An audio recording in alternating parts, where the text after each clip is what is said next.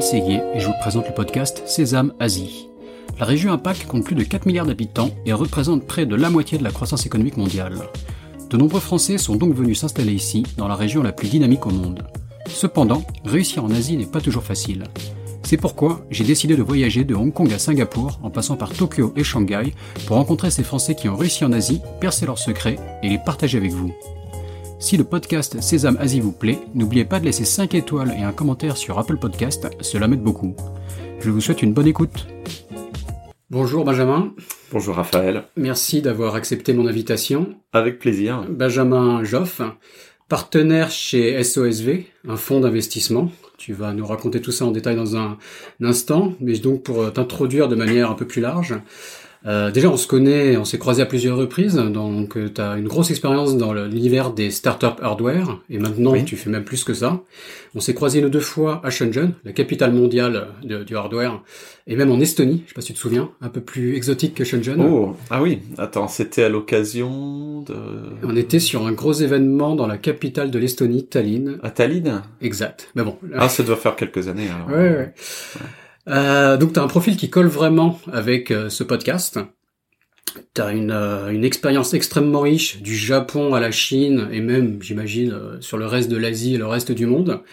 J'ai compté sur ton profil LinkedIn 23 expériences tout de même. Ah. Donc on va pas on va pas avoir le temps de parler ah de tout, il faudra que tu nous guides sur ce qui est le plus Quel intéressant. Chaos. Euh, ça commence euh, donc dans des grosses entreprises au, au Japon, comme tu as bossé chez Orange au Japon. Mm -hmm. euh, je crois que tu étais à ton, à ton propre compte. Tu es investisseur. Tu as fait mm -hmm. donc du seed, euh, un investissement en, en, tant que business angel dans pas mal de startups. Mm -hmm. tu as collaboré avec plusieurs accélérateurs avant de rejoindre Axe et SOSV. tu contribues à des médias de référence, TechCrunch, Forbes. Euh, tu donnes des cours dans des, des universités prestigieuses, euh, de la Californie jusqu'à Polytechnique. Euh, tu es CCE, euh, conseiller du commerce extérieur pour la oui. France, et bien plus encore. Donc voilà, c'est beaucoup de choses. Effectivement. Mais pour commencer, donc ma, ma première question, qu'est-ce qui t'a fait venir en Asie? Quelles sont tes premières impressions? Le choc culturel? Ça commence à remonter. Donc c'était quand? Ouais. Mais... Ah oui, oui. Euh, alors moi, j'ai déménagé en, à Tokyo d'abord en 2000. Donc ça fait 20 ans. Waouh. Euh, alors pourquoi l'Asie euh, Moi, j'ai fait bon, j'ai fait un parcours assez classique d'ingénieur, euh, prépa, euh, grandes écoles, et arrivé en école d'ingénieur, je me suis je me suis dit bah tiens, c'est peut-être l'occasion de faire des choses un peu nouvelles, un peu différentes, et je m'intéressais, j'aime bien les langues étrangères. J'avais appris l'anglais, je me débrouillais pas mal, l'espagnol. Et fait Central Lyon, c'est ça Voilà, Central Lyon. Mm. Et, euh, et à Centrale Lyon, il y avait la possibilité de prendre des cours de d'autres langues. Euh, il y avait euh, le russe, l'italien, l'espagnol, l'anglais, tout ça. Mais il y avait aussi japonais et chinois. Et euh, j'hésitais un peu entre japonais et chinois. Et la prof de japonais déjà était japonaise et a fait un meilleur pitch que le prof de chinois. Et euh, j'ai trouvé que c'était plus intéressant d'avoir un prof natif je connaissais pas énormément grand chose de l'Asie. Euh, je suis même pas sûr qu'à cette époque-là, j'avais bien compris que la plupart des dessins animés de mon enfance étaient faits au Japon.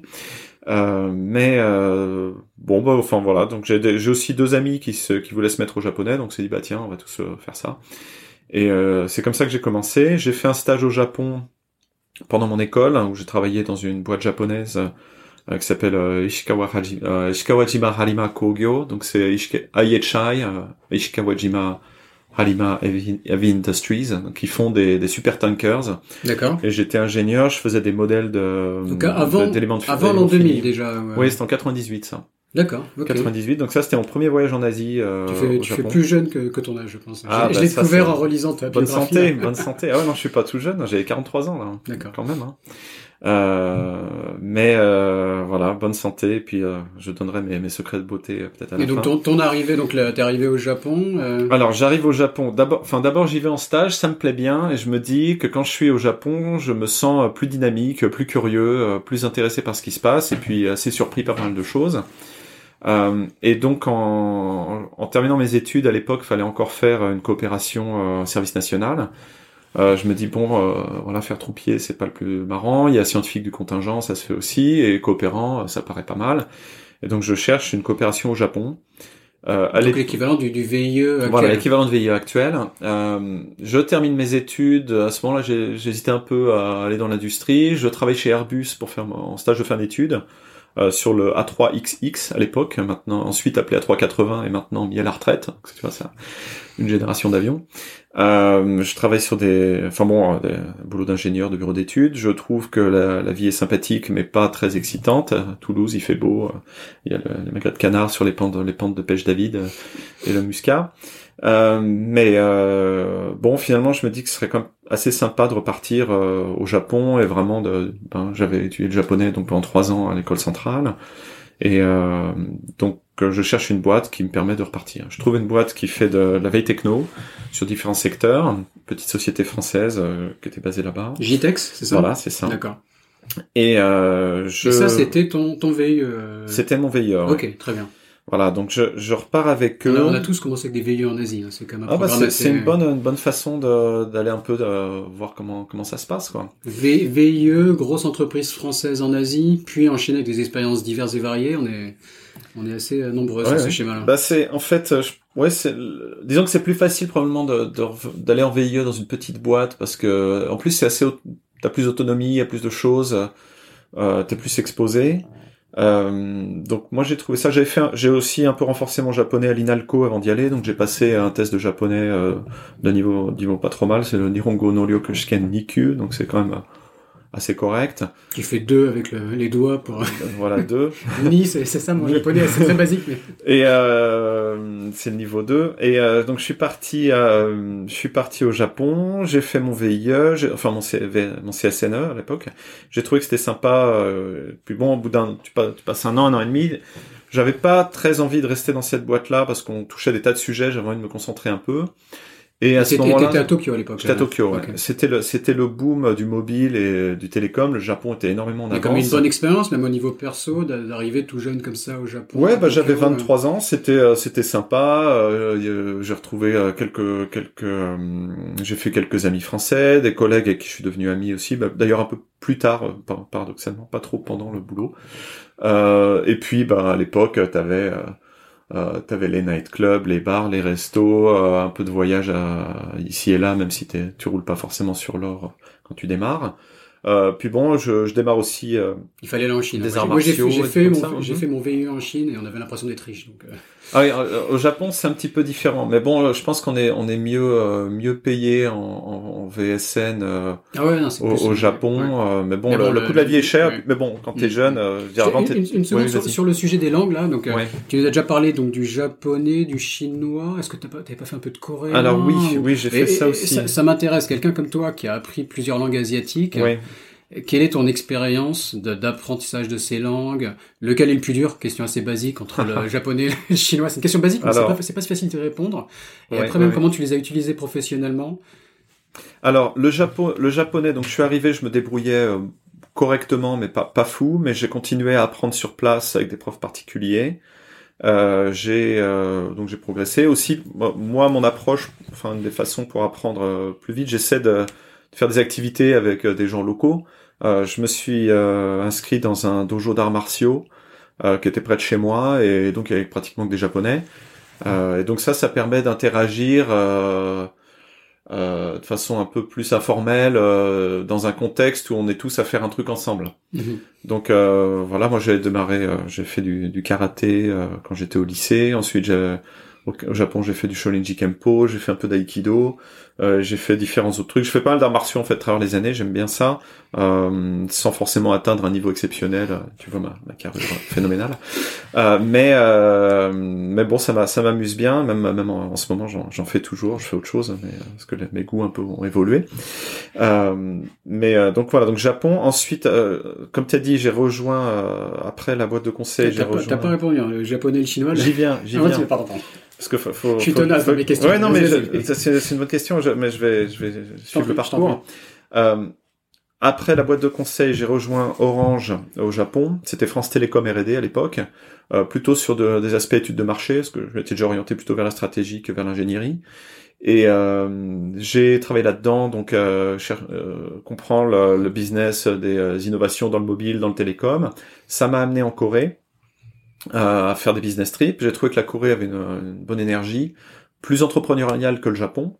Et donc après deux ans chez France Télécom, euh, les choses commençaient un peu se tasser. Il y avait un peu une crise dans les télécoms avec les licences 3G et tout ça. Enfin c'était une affaire.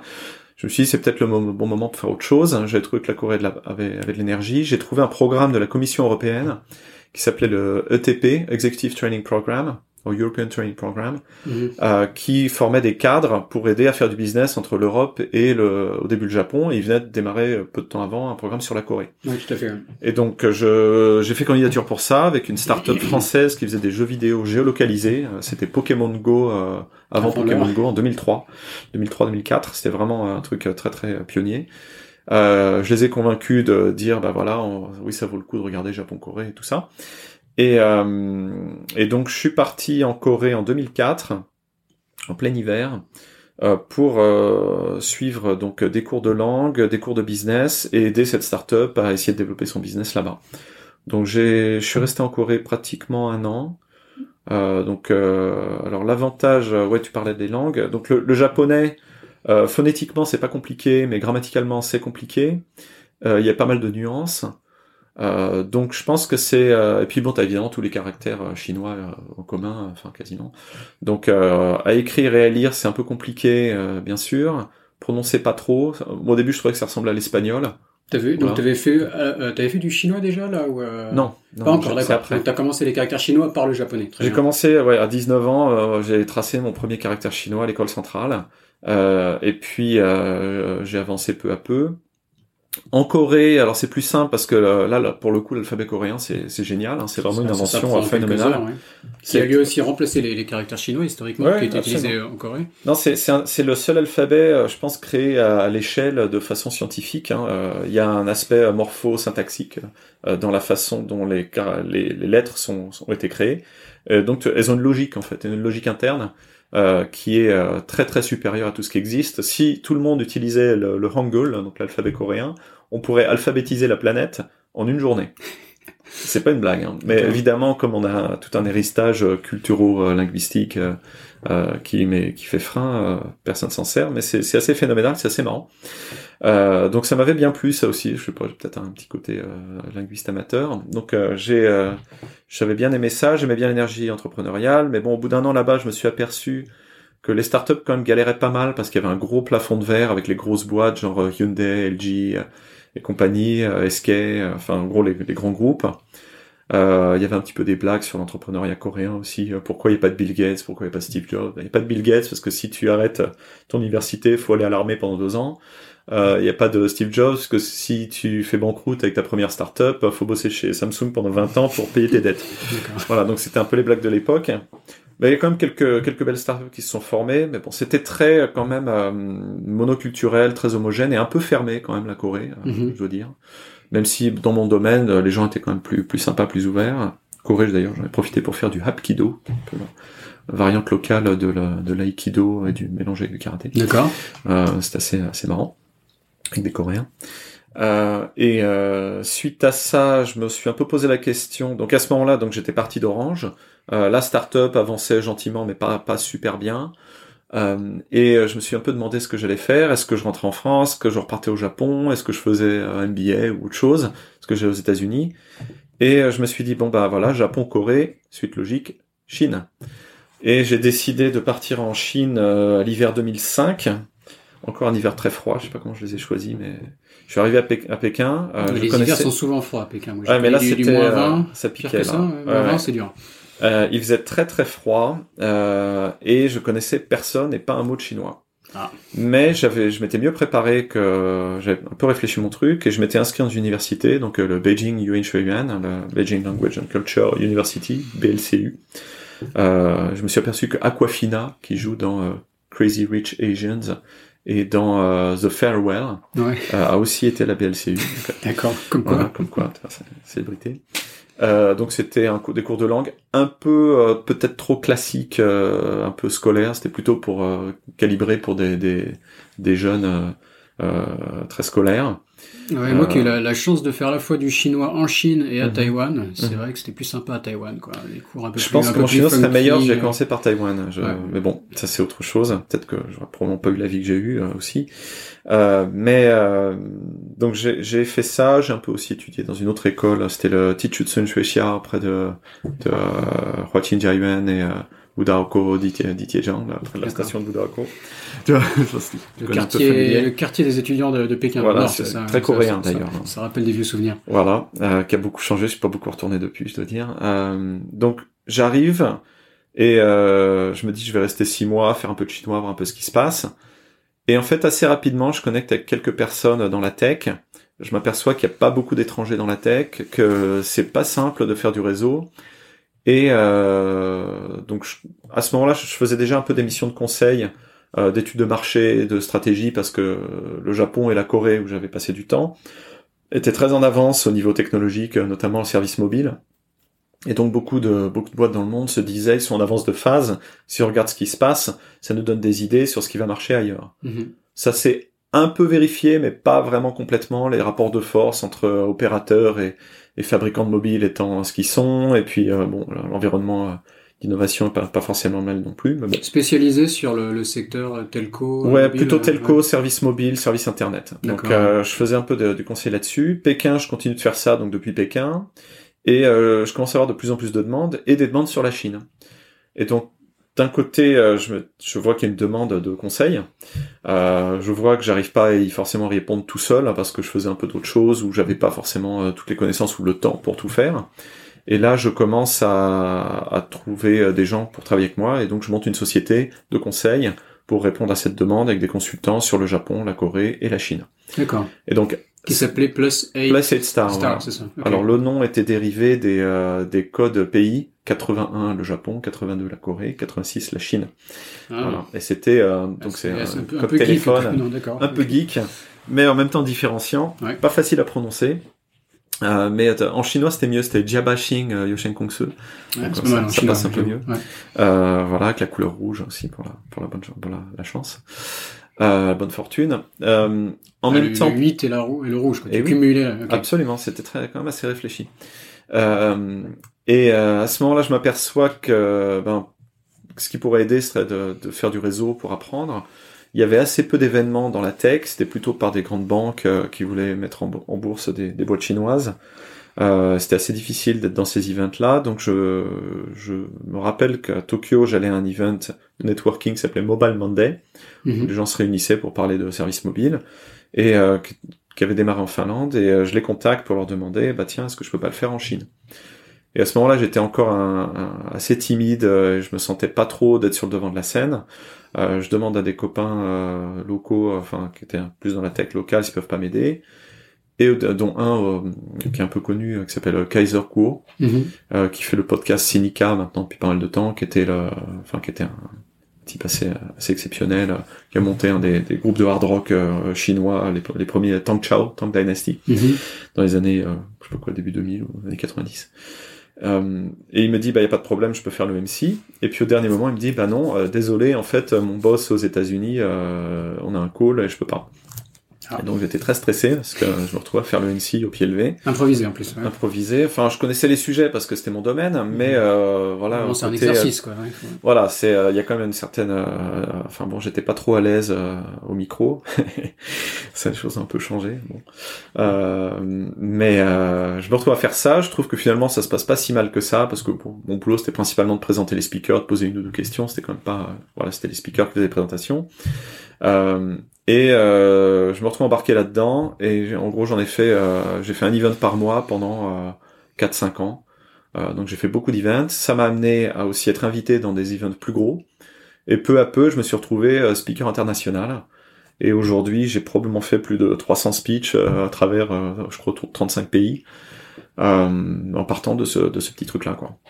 Euh, ça m'a aussi Il y en a pas mal qui sont sur YouTube, si on veut voir un peu à quoi ça ressemble. Ouais, ouais, bah, j'ai quelques speeches qui sont un peu sympas, euh, bah, soit sur le hardware, donc le, ce qu'on fait chez Hacks euh, dans, au niveau d'investissement chez SOSV, donc un peu les, la robotique, les innovations dans le domaine, euh, soit d'autres sujets un peu variés. J'en ai un le peu deep, marrant deep sur tech la qui est sorti il y a pas si longtemps. Ouais, la deep tech, mois, voilà, ouais, c'est qui est à la fois super intéressant. À la fois, on peut le trouver en Mhm. PDF sur SlideShare. Ouais, ouais, j'ai un, dossier, ouais. Et à la fois sur YouTube. Ouais. Euh, Ouais, j'ai fait une petite tournée euh, dans différentes villes avec euh, avec cette présentation. Mm. Euh, j'ai des speeches sur d'autres sujets, sur le, le cross culturel, d'autres choses qui qui euh, sont des choses un peu plus perso, mais euh, qui, sont bon, moi qui m'intéressent. mhm. Euh, donc ça, ça m'a aussi fait du réseau et j'ai rencontré des. donc, dans tes questions, tu avais les rencontres notables. Ben j'ai eu par exemple le patron de Meituan qui est venu faire un speech de présentation de son son projet euh, dans euh, à Montbal Monday au moment où il démarrait. Au démarrage. Voilà, au tout, au tout démarrage, quand il démarrait, donc un truc, là, c'était un, des, un des là, milliers t'as de là, groupes locaux. investi, quoi.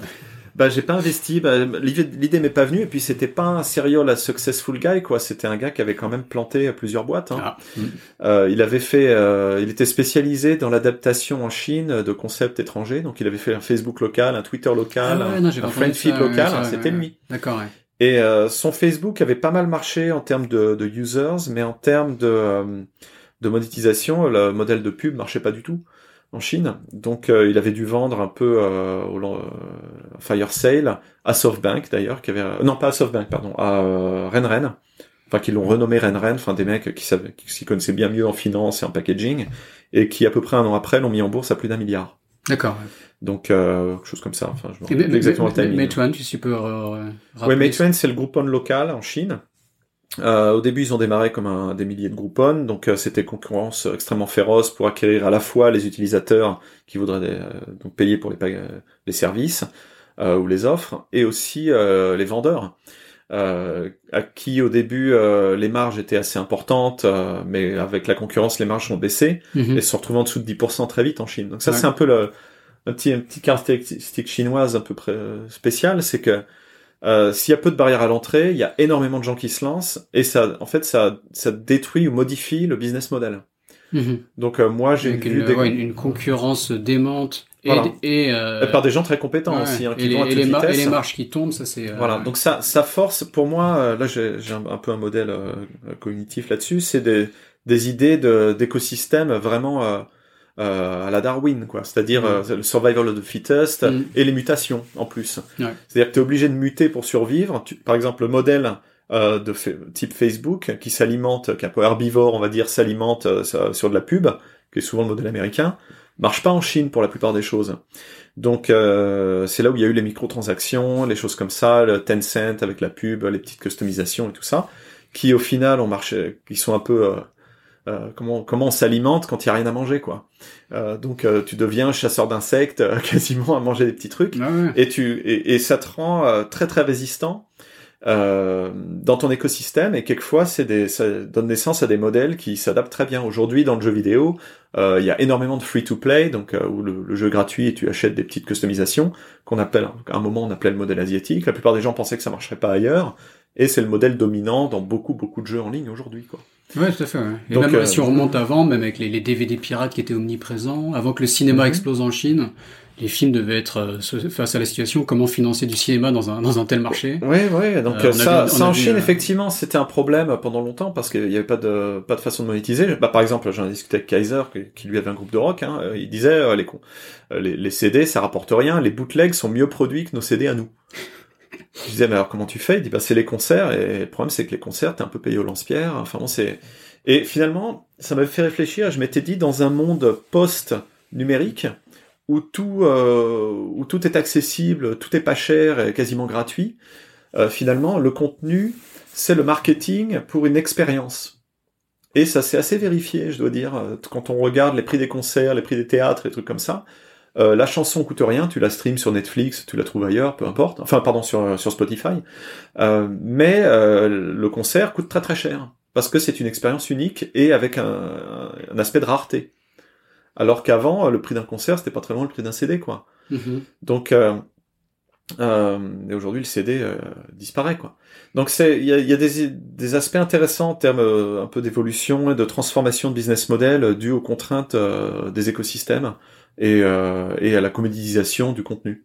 Ouais, tout à fait. Donc, on parlait même de, de business model du podcast et voilà, business model, c'est à moins que tu aies du volume, c'est pas la pub, quoi. C'est euh, l'expertise et la, la notoriété. euh. Voilà. Donc j'avance un peu sur tes questions. Tu avais dit voilà Japon, Corée, Chine. Donc Chine, je monte un business de conseil. ça se développe gentiment, ça me fait du réseau, je commence à être un peu connu. Euh, je continue d'étudier un peu le chinois, mais malheureusement assez vite, euh, je mets un peu de côté. J'étais un peu fatigué aussi de, l'étude de langue, mm. après Japon et Corée. On arrive vers 2010 là, c'est ça, la, fin de Mobile Monday? Voilà, donc euh, à ce moment-là, 2010, je commence même un peu avant, vers de 2007, je fais mon premier angel investment dans une startup. Euh, avant que ce soit, c'était au moment où c'était juste au moment où ça commençait à devenir être, un peu connu, un peu cool de mm-hmm. faire de l'angel investment. Bon, je croyais au truc, le truc a pivoté assez vite vers du jeu vidéo, qui moi m'intéressait moins, mais bon, j'aimais bien l'équipe et tout ça. Euh, ça a évolué, ça a avancé, ils ont fait des tas de choses intéressantes. Au final, bon, ça c'est. L'entreprise s'appelait comment? Elle s'appelait Simune. D'accord. Et euh, ils ont fait un jeu. Euh, au final, au début c'était pour, faire des espaces collaboratifs 3D dans le browser ou dans un client. Ouais. Et ensuite s'orienter vers le jeu vidéo qui avait un business model plus clair. Euh, ils ont créé le plus gros jeu euh, multijoueur de tir, first person shooter, dans le browser sur Facebook. D'accord. Un truc assez dingue. C'était une entreprise qui était basée Qui était basée à Pékin, qui était faite par un Français, un, un, Français, et, un, et un, Australien. Bah, Peut-être tu l'auras sur ton podcast, Ludovic Baudin. Euh, D'accord, ouais, okay. euh, qui est maintenant président de la French Tech à Pékin d'ailleurs. Ouais, non, je, je connais le nom, mais ok. Et euh, ils ont fait des trucs assez dingues. Euh, d'ailleurs, avec un moteur de recherche, enfin non pas un moteur 3D qui à l'époque était tout jeune, qui s'appelait Unity. Euh, qui est devenu euh, énorme maintenant, qui vaut des milliards. Et il y a eu même une discussion à un moment de faire un share swap, donc faire des échanges d'actions entre les deux boîtes. Ça aurait peut-être été la meilleure, la meilleure opération qui n'a pas été faite. Euh, voilà, petit. comme tu vois, j'ai raté beaucoup d'opportunités, mais c'est en ratant beaucoup qu'on réussit. voilà. donc ça, ça m'amène là. J'avance un peu. je me retrouve assez intéressé à travailler avec des startups early stage. Et je m'aperçois que le conseil, c'est pas très compatible avec ça parce que euh, les startups early stage n'ont pas d'argent. Mm. Donc je faisais parfois du conseil, même auprès de bois, de, de startups chinoises qui, euh, qui arrivaient au série A, qui étaient un peu arrivés au bout de leur adaptation du modèle américain, et se disaient il nous faut une nouvelle dose, d'idées pour faire des nouvelles adaptations. Donc j'ai fait du conseil notamment auprès de boîtes qui faisaient du online dating, online matchmaking en Chine, mm-hmm. euh, en leur amenant des idées des marchés japonais et coréens, où c'était euh, des choses différentes et en Corée notamment plus sophistiquées. Euh, donc euh, voilà, ça c'était un peu le conseil cross-border, c'était assez marrant. Et c'était euh, toujours ça, donc sous la... la Star, ouais. Ok, d'accord, très bien. Euh, ensuite, euh, je publie quelques dossiers pour me faire connaître. Je fais des speeches, je mets des trucs en ligne sur SlideShare et ça me fait connaître assez bien. D'ailleurs, il y a des certains de mes dossiers qui ont eu des dizaines, parfois même des centaines de milliers de vues. Mm-hmm. euh, et donc, ça m'amène une expertise sectorielle Japon, Corée, Chine sur ce qui se passe dans le numérique, en gros. Mm-hmm. Euh, voilà, euh, ça, donc je commence à être un peu plus actif au niveau startup. Ça m'intéresse. Je passe un peu de temps à Silicon Valley. En 2008, je fais mon premier speech euh, dans, la, Silicon Valley, invité par un investisseur là-bas, où j'explique, bah voilà, Facebook démarrait tout juste sur le mobile, il monétisait pas, et j'explique, bah voilà, en, Chine, Japon, Corée, il y a des services internet et mobile qui monétisent avec autre chose que de la publicité, qui ont plein d'utilisateurs mobiles, donc euh, j'étais là, euh, je présentais le monde mobile first en 2008 quoi. Et on, je publie aussi un dossier sur Tencent, qui est donc euh, le géant qu'on connaît maintenant en Chine. Mhm. Personne connaissait quoi. D'accord. Je publie ça, le dossier se vend pas trop. je l'ai d'ailleurs mis en ligne gratuit il, y a, il y a quelques temps. donc un Français qui explique la Chine aux Américains. Voilà, et, et, aux Chinois et aux Japonais, euh, pas aux Chinois, mais aux Japonais, aux Coréens, à des gens d'ailleurs, des hauts Russes. J'ai vendu en Russie, à Harvard Business School, ils ont acheté le dossier. Enfin, tu vois, c'est voilà, bah, effectivement, c'était un peu bizarre, un Français qui expliquait euh, l'Asie. Euh, euh. Et, et, donc juste, donc tu nous parles de, de angel investment, de, donc de, de, seed funding. Mm-hmm. Est-ce que tu peux développer un peu ton, ton expérience là-dessus? J'ai compté 13 startups. Ouais, je dois être à 14, j'ai pas mis la dernière. Est-ce que tu as une, donc, donc ça a commencé de manière un peu voilà peut-être peut-être opportuniste. Mais oui, au bout de 13, est-ce que tu as développé une stratégie d'investissement? Ah, Qu'est-ce ah, que tu en as tiré comme alors, bon, déjà. conclusion, et peut-être comme, comme bénéfice, là, je vois qu'il y a eu quelques J'ai écrit un article là-dessus, euh, il y a quelques temps, euh, sur euh, Hacker Noon, sur The Hacker's Guide to Angel Investment, où j'ai un peu résumé ma pensée et, et mes connaissances. Alors, bon, j'ai pas investi dans une dans des boîtes qui ont fait des milliards, donc théoriquement, ça décrédibilise un investisseur hein, de, quand t'as pas mis l'argent des milliards, mais finalement je suis peut-être plus proche euh, d'un investisseur qui s'en est pas trop mal sorti, parce que je pense que la plupart s'en sortent très mal, mm-hmm. mais n'en parlent pas. Donc moi, je pense que je suis sur le papier, je suis encore bien. même très bien. J'ai des, des investissements qui continuent d'avancer. j'ai eu quelques sorties partielles qui m'ont remboursé pas mal de choses. ce que j'ai appris, c'est que au début, euh, en général, on est dans les mauvais deals parce que pourquoi est-ce qu'on viendrait te voir toi si on pouvait trouver mieux C'est plutôt ça. Tu sais, c'est un peu la blague. Pour... Si tu vois pas l'idiot autour de la table, c'est que c'est toi. C'est une approche assez humble, mais. Et euh, ben, c'est la réalité. Euh, tu vas. Ceux qui ont accès à des meilleurs investisseurs vont pas te voir à moins que tu aies une valeur ajoutée nette pour quelque chose. Moi, j'avais un peu un positionnement un peu unique parce que j'avais une, une, certaine notoriété dans euh, euh sur l'Asie, sur les market entry, sur euh, sur le numérique, mais euh, il y avait assez peu de boîtes finalement que ça intéressait ce genre de choses.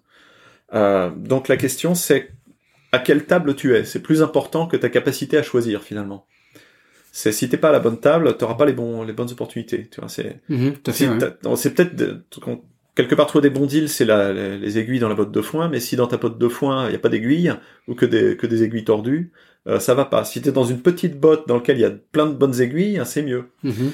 Euh, donc, euh, tu t'es rendu compte, ça, tu t'es rendu compte de ça, donc euh, oui, au donc, fur et à mesure. Et mais j'ai eu assez de chance parce qu'en fait, euh, mon premier deal, c'était des copains.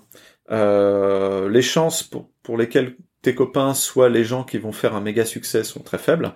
Mais bon, t'apprends en faisant aussi, donc je dirais au début soyez un peu prudent si vous faites le jeune investment, faites pas des gros chèques. J'ai fait mon premier chèque était assez gros, j'aurais dû faire beaucoup plus petit. Euh, mais en même temps, euh, le chèque est à la mesure de ce que ça demande pour vous d'être impliqué quelque part. Mhm. C'est plutôt psychologique. D'accord. Ensuite, j'ai eu plutôt de la chance parce que j'ai été associé à 500 Startups. J'avais aidé euh, Dave McClure à faire une tournée en Asie. C'est lui qui m'avait invité d'ailleurs à faire un speech aux US avant de démarrer son fonds. Donc 500 qui est un, un, accélérateur de la Silicon Valley, qui, était, qui était, assez connu. Après, bon, il a eu des soucis avec MeToo et tout. Là, il revient un peu sur sur la scène. Euh, mais euh, c'était un gars qui faisait énormément pour l'écosystème, qui était très ouvert, qui voyageait beaucoup, euh, qui aidait les gens à se connecter. Euh, tiens, je vais mentionner d'ailleurs un autre deal que j'ai que j'ai pas fait. Euh, il a fait venir un petit groupe de gens en, Asie. Euh, moi, je l'avais je l'avais organisé des trucs en Chine et en Corée. ça s'appelait Geeks on a Plane. C'était un peu un peu geeky comme comme titre. Et il faisait venir 20-30 personnes, des entrepreneurs, des, des quelques investisseurs. J'ai rencontré des gens un peu connus. Puis quelques petits mecs qui étaient là avec des startups, un peu ceci, cela il y avait un gars, quand je me rappelle un grand gars qui était là, ouais, toi tu fais, je lui demande tu fais quoi, je lui dis moi je fais une app, tout ça, en fait c'est une app de photo, j'ai une photo, ça sert à quoi, c'est quoi le business model? Bon, c'était un des cofondateurs d'Instagram, ah. mais à l'époque euh, c'était tout petit, puis moi ça m'intéressait pas, euh, et je crois que moins d'un an après, il a fait une sortie, euh, je crois que c'était autour d'un an après. Un an après. Un ou deux ans après, ouais.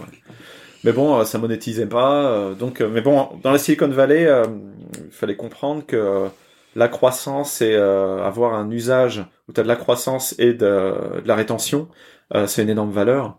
Donc euh, même si ça monétisait pas, ça avait une valeur eh ben, que, Facebook a, a reconnu et mhm. certains investisseurs assez tôt ont reconnu parce qu'ils ont pas levé énormément finalement. Ils ont, ils ont vendu assez vite. Donc une autre opportunité ratée. Euh, bon, elle était quand même assez lointaine. Hein. Euh, mais ça, euh, de, mémoire d'avoir écouté un podcast intéressant mhm. sur un des fondateurs. Au début, ils se, ils se cherchaient, quoi. C'est encore un exemple de start-up où les mecs faisaient un truc qui les amusait. voilà, ça marchait. Puis quand t'as de l'usage, c'est vrai que l'attraction, je pense que c'est un truc très plaisant et que c'est un bon guide. Euh, alors faut qu'il y ait de l'attraction et que ce soit pas un feu de paille parce que si t'as pas de rétention, que les gens essayent ton truc et après le jettent à la poubelle, ça ça vaut rien, enfin pas grand chose.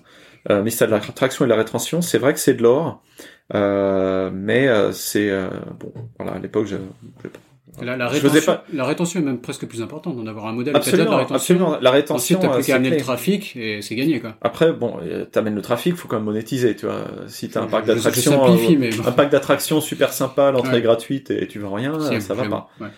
Euh, donc, euh, enfin voilà, donc ça c'était un truc assez bon, assez intéressant. Ça m'a connecté à la Silicon Valley. Là, j'ai eu un, j'ai un peu appris aussi euh, à comprendre qu'est-ce qui se passait. J'ai passé un peu de temps là-bas et j'ai passé du temps donc dans l'accélérateur euh, de Dave McClure quand ça démarrait. Et euh, parce que j'ai un peu, je travaillais un peu sur des idées moi-même. Et je me suis retrouvé, au lieu d'avancer sur mes idées à moi, à faire des chèques dans cinq boîtes de son programme. D'accord. T'étais chez 500 Startups. Ouais. T'étais donc. J'étais en résidence. En résidence. Voilà. Essayé d'un peu donner des conseils. J'ai finalement pas beaucoup de conseils utiles, je pense, pour la plupart, parce qu'ils étaient pas trop sur mes domaines. Mais bon, il y en avait quand même quelques-uns sur le jeu vidéo, un peu éducatif et trucs. Je pense que j'avais des, des trucs sur, à dire. Et sur un petit laps de temps comme ça, t'avais essayé en 5 startups, quoi. C'est. Bah écoute, les programmes duraient 3-4 mois, euh, j'ai passé du temps, il y a des gens que je trouvais sympas, il y a des potes que j'aimais bien, j'ai investi sur truc qui me plaisait, quoi. Euh, pas forcément sur la méga traction qu'ils avaient. Et euh, il y en a, euh, il y en a deux qui ont vraiment euh, pas mal marché en fait, et qui ont vraiment remboursé tout le reste et plus. Qui sont Tu peux nous dire les noms euh... Alors il y en a une, c'était un jeu pour pour enfants. Alors ils ont eu des, des, des petits soucis après. Yogomi, voilà, boîte mexicaine. Euh, Gengo, ça c'était pas Favored, mais pas dans leur programme. Eux, ils ont fait une sortie il y a pas très longtemps. Bon, c'était pas fou, mais c'était pas mal. Gengo. Gengo, c'était la plateforme de translation en ligne. C'est connu de, de, couleur verte. Euh... Ouais, plateforme de traduction bah, en ligne. Client de Gengo. Ouais, non, moi aussi, c'était pas, mal. Okay, okay. Euh, mais bon, le, le business c'est un peu compliqué dans ces domaines. Ouais. Tokyo Otaku Mode, euh, j'ai fait une sortie partielle. Eux, c'est une communauté pour les, les otaku, les fans de culture euh, Asia, Japon, euh, manga, tout ça. Et les mecs avaient énormément de traction euh, sur Facebook. Après, c'était un peu plus compliqué à monétiser, mais ils sont devenus plus ou moins un site d'e-commerce et de culture. Et euh, ils ont fait une sortie partielle qui était pas mal. Et là, ils vont, ils réfléchissent à pas rentrer en bourse, donc voilà. Open... Ouais, vas -y, vas -y. Je continue parce que bon, ça c'est, il y en a deux autres, deux trois autres qui ont pas trop marché. Bah voilà, j'ai marqué aussi. Hein. Curious Hat, uh, Story Panda, Tender Tree. Toute, toute la liste, on regarde la liste là sur LinkedIn ouais. de Benjamin, Benjamin Joff sur LinkedIn. Donc, euh, ben, mais avec chaque, j'ai appris un peu des trucs, et notamment, bah, tu fais les erreurs et t'essaies après de, de pas les refaire, et t'améliores ton modèle mental en fait d'investissement. Euh... Et je vois, je vois justement là, Elysium Space. J'avais ah, croisé oui, oui. le, donc c'est des Français, il est installé à San Francisco. Ouais, c'est un copain d'enfance. C'est un projet assez délirant, vas-y. C'est un copain d'enfance euh, qui euh, qui est maintenant français, donc consultant à la NASA maintenant, euh, et qui euh, qui voulait lancer une boîte dans le spatial. Il est hyper fort sur plein plein de trucs euh, technique. Euh, là, il fait des modèles de navigation euh, pour pour un avion observateur qui fait de l'observation spatiale. Enfin, il fait il est hyper hyper bon techniquement sur tout ce qui est machine learning, AI, euh, planning, planning de mission. Et euh, il s'était mis en tête de faire un, un, une boîte dans le spatial, dans le New Space, euh, qui démocratiserait l'accès à l'espace en fait. Et euh, parce qu'aujourd'hui, euh, on a beau en parler, euh, les gens normaux, ils n'ont pas accès à l'espace. Et il s'est dit bah tiens, un truc qui pourrait être assez intéressant, c'est dans le. Il a regardé différents trucs et il s'est dit bah tiens peut-être dans le dans le funéraire. Voilà. On peut pas en profiter de notre, vivant de l'espace encore. Ah ben, le vivant c'est cher parce que euh, Mais quand tu payes au kilo l'espace. Ouais, tout à fait. Ouais. Et euh, bah si tu c'est dur à marketer ça. Voilà. Tu, mais il y, y, a une logique mais. Euh, bon, t'as as des t'as des, des gens genre Virgin Galactic qui t'envoient faire un un petit tour en bordure d'espace euh, pendant quelques minutes. Ah, vous n'avez pas, les moyens Pas de problème, on a la solution. Voilà, Virgin Galactic, années. il vendait son ticket à 250 000 dollars, ça fait je dès crois 8 ans qu'il promet. mort, on peut vous envoyer. Exactement, euh, mort, mort c'est possible. Et euh, il s'est dit finalement dans un monde euh, de plus en plus laïque, euh, de plus en plus tourné vers la célébration de la vie, ça peut être une, une façon intéressante et assez majestueuse en fait de, de célébrer la vie de quelqu'un. Et donc il envoie des, des nanosatellites euh, dans le dans l'espace, euh, donc dans des sur des donc c'est des charges secondaires, euh, des secondary payload dans les sur les sur les fusées. Et euh, il met en orbite euh, et donc le, le microsat, enfin le nanosat tourne pendant en général un an ou deux. Un petit satellite qui contient donc un petit satellite avec des petites capsules, donc avec un, un gramme, échantillon de voilà, un échantillon, un gramme de, de cendre dans une Ouais. petite capsule. Euh, dans un microsatellite qui fait euh, donc 10 cm, une petite boîte de 10 cm sur 10 euh, sur 10 et euh, qui tourne jusqu'à ce qu'elle qu'elle se repénètre dans l'atmosphère et là elle se consume entièrement et, de- et en fait fait d'ailleurs une, une étoile filante. Ah oui, c'est Et vrai. les, japonais avaient bien aimé le, le Ouais, il concept dit d'étoile filante. Et je l'avais- croisé, il m'a dit bah j'ai tout le temps de prendre un café avec toi parce Mhm. qu'il attendait le lancement d'une fusée. Est-ce que c'était la première fusée il y a 4-5 ans à San Francisco Ah c'est possible. Ouais. Il avait pas mal de limitations parce que je sais Ah, par c'est exemple très, les, très les- compliqué, les hein, Indiens Oh. prendre des cendres humaines, euh, c'est c'est un no. Ah non, c'est un Euh, cauchemar. L'espace, euh, on a l'impression assez- que c'est accessible, c'est un cauchemar. Et hein, au niveau que- réglementaire, au niveau accès, et un peu au niveau euh, superstition. hein. Euh, Il y a beaucoup de lanceurs qui refusent d'avoir des cendres Ah ouais. pour des raisons vraiment pas claires, parce que c'est un truc entièrement inerte. Quoi. Il y a, il y a vraiment euh, Ah ouais. aucun, aucun ça, euh, ouais. truc qui bouge. Quoi. Et, tu te dis que les, startups c'est risqué en général, mais quand je voyais un entrepreneur, je me mhm. disais là ça y est, ça fait des années qu'il travaille, il appuie sur un bouton, mais là il applique. Maintenant il attend qu'une fusée décolle et ah si la fusée explose, ah, bah, ça réduit en t'as fumée. T'as pas obligation, t'as pas obligation de résultat hein, sur euh, sur un lancement spatial. C'est pas top pour la suite de ton business. C'est pas top pour la suite, mais euh, là il a eu, il a, on bah, pas l'étoile filante, mais on a fait un gros feu d'artifice. Il y a eu un lancement, euh, bah, c'était en fin d'année dernière, il me semble, euh, par par SpaceX. Et euh, ça, ça, a marché, euh, c'était mis en orbite, c'était magnifique. Ah, donc ça, ça continue ok ok. J'avais jamais suivi vraiment de près un lancement de fusée. Là, j'avais, j'avais un peu de, des émotions, quoi. Assez on s'écarte un peu de l'Asie, mais bon, c'est. Mais on, parle, et tu, tu, tu, conclus un peu donc sur ton, ton enfin, la conclusion et la, et la, stratégie que tu as mise en place. Alors la stratégie, euh, c'est qu'aujourd'hui j'en fais très peu d'angel investment parce que j'ai plus trop le droit euh, vu que maintenant je suis dans un fonds. Est-ce que c'est pas même un peu surévalué aujourd'hui dans toi t'investirais encore euh, comme ça J'ai fait un deal l'an dernier dans une boîte française de robotique qui s'appelle Kala, euh, qui fait un, un robot qui permet de préparer des plats de pâtes. D'accord. Donc c'est l'automatisation dans finalement dans le food and, and beverage. Ils ont un, ils ouvrent un, restaurant d'ailleurs.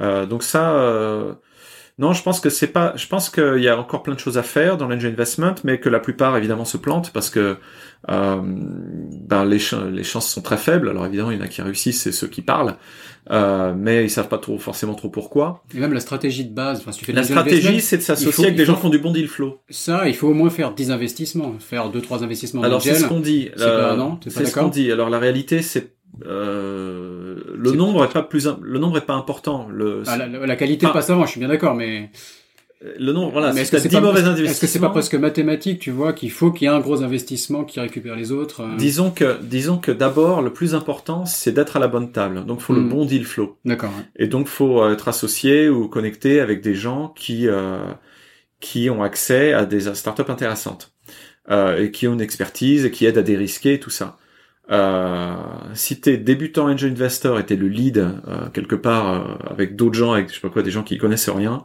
euh, c'est pas bon signe.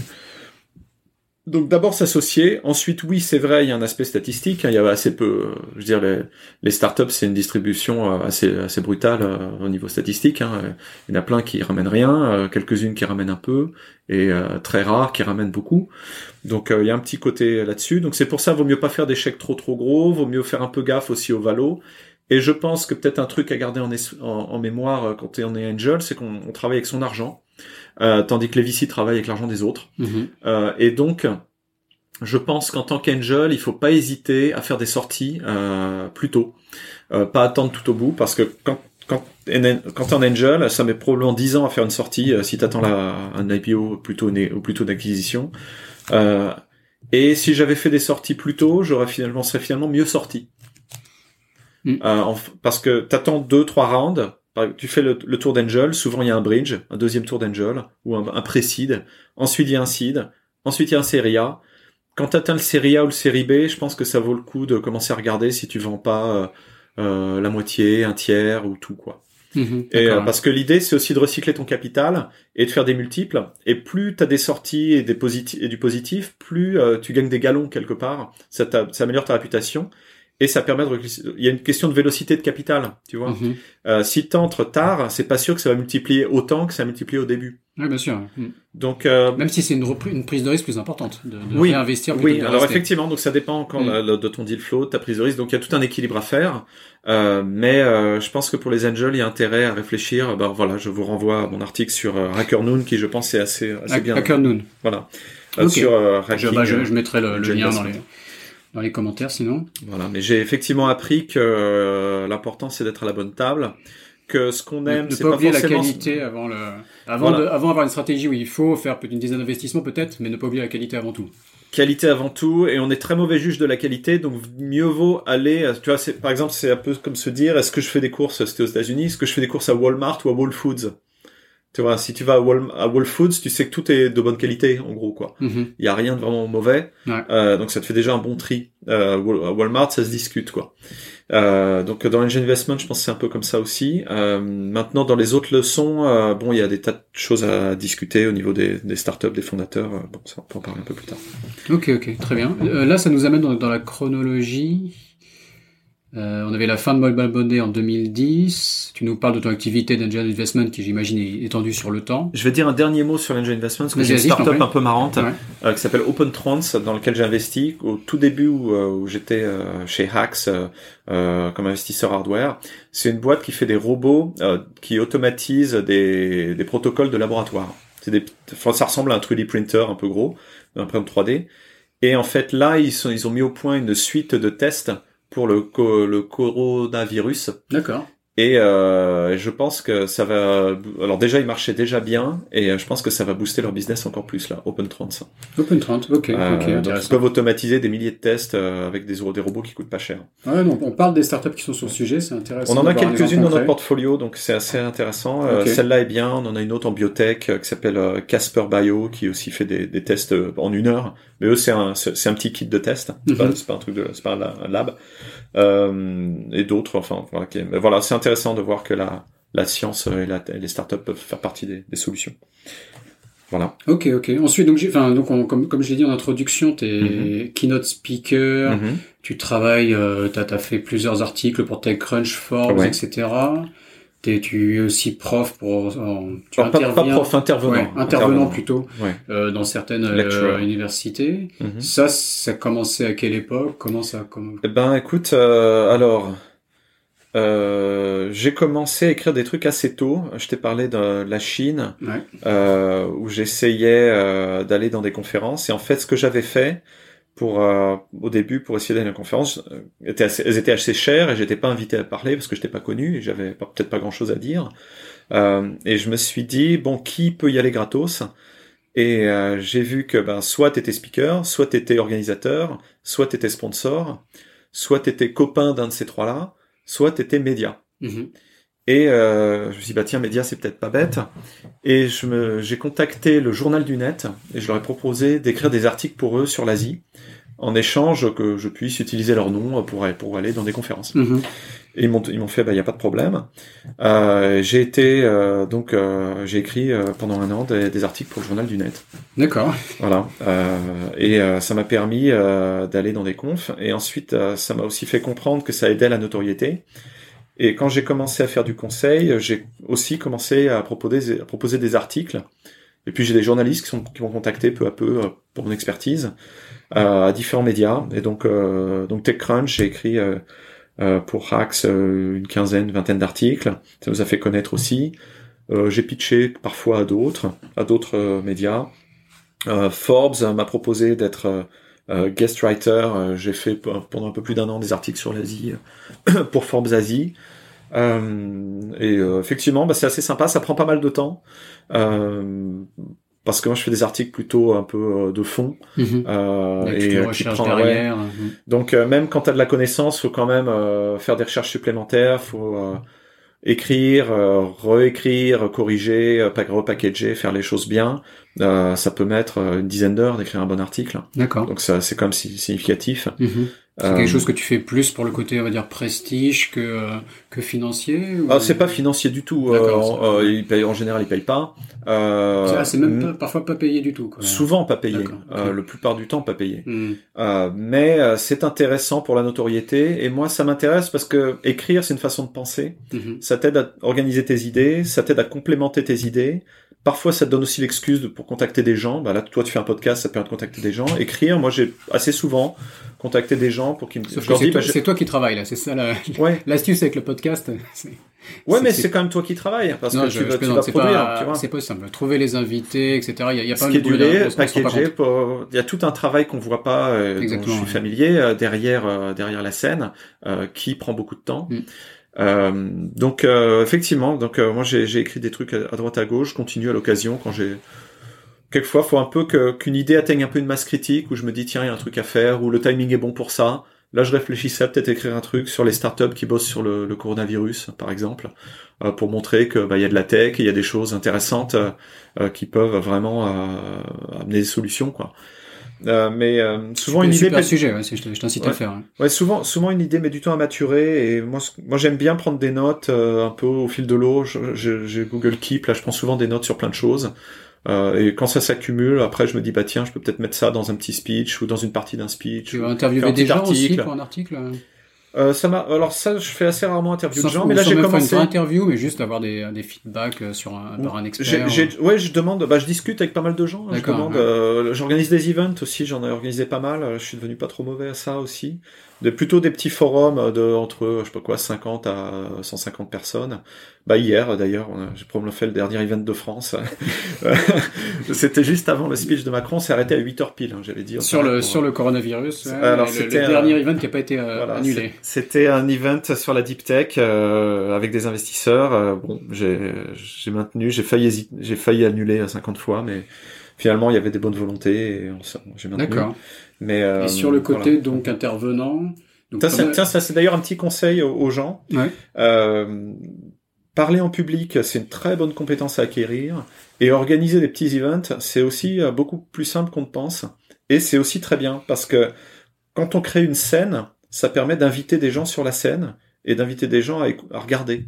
Et ça, euh, un, ça peut être un très bon outil. Mhm. Et je conseille même ça à nos startups. Je leur dis, bah tiens, vous êtes dans tel domaine, organisez un petit event autour de votre domaine. Par exemple, bon, pas par exemple, les startups qui, qui bossent sur les trucs de virus, ils devraient probablement faire des events. Enfin, non, évidemment pas, évidemment pas. Mais ce que je veux dire, des petits forums, quand il n'y a pas de virus, euh, où tu, bah, par exemple, tu es sur dans la construction tech, la tech liée à la construction, tu peux faire un petit forum, voilà, construction tech startup, t'invites deux autres euh, intervenants, il y a toi, tu présentes un peu ton truc, on discute du domaine, des opportunités, et ça va faire venir, ça devient un catalyseur en fait pour les gens du, secteur. Et voir solliciter la, la French Tech locale. Je sais que la French Tech de Hong Kong, on fait pas mal d'événements. Ouais. Et en général, les French Tech sont ouvertes à collaborer avec des, des startups. Avoir, avoir euh, un thème, ça catalyse et euh, c'est important. Et moi, je préfère les petits forums avec un thème assez précis euh, aux grandes confs où un peu souvent on va pas très en profondeur et on s'ennuie et, euh, et où ça attire pas des ouais, exactement les le groupe et les gens le, côté networking va être encore plus intéressant si c'est focus et surtout moi je suis dans la deep tech donc c'est des, des startups qui s'appuient donc je, ouais, on va peut-être passer à ça d'ailleurs sur mon activité d'investissement avec SOSV euh, on s'intéresse aux startups très high-tech et souvent c'est un peu euh, un sideshow, un truc un peu sur le côté dans les dans des plus grosses conférences. Et donc on arrive, on a du mal à se retrouver. Et c'est important de pouvoir se retrouver, d'avoir une, masse critique pour que les, échanges et les, connexions se fassent.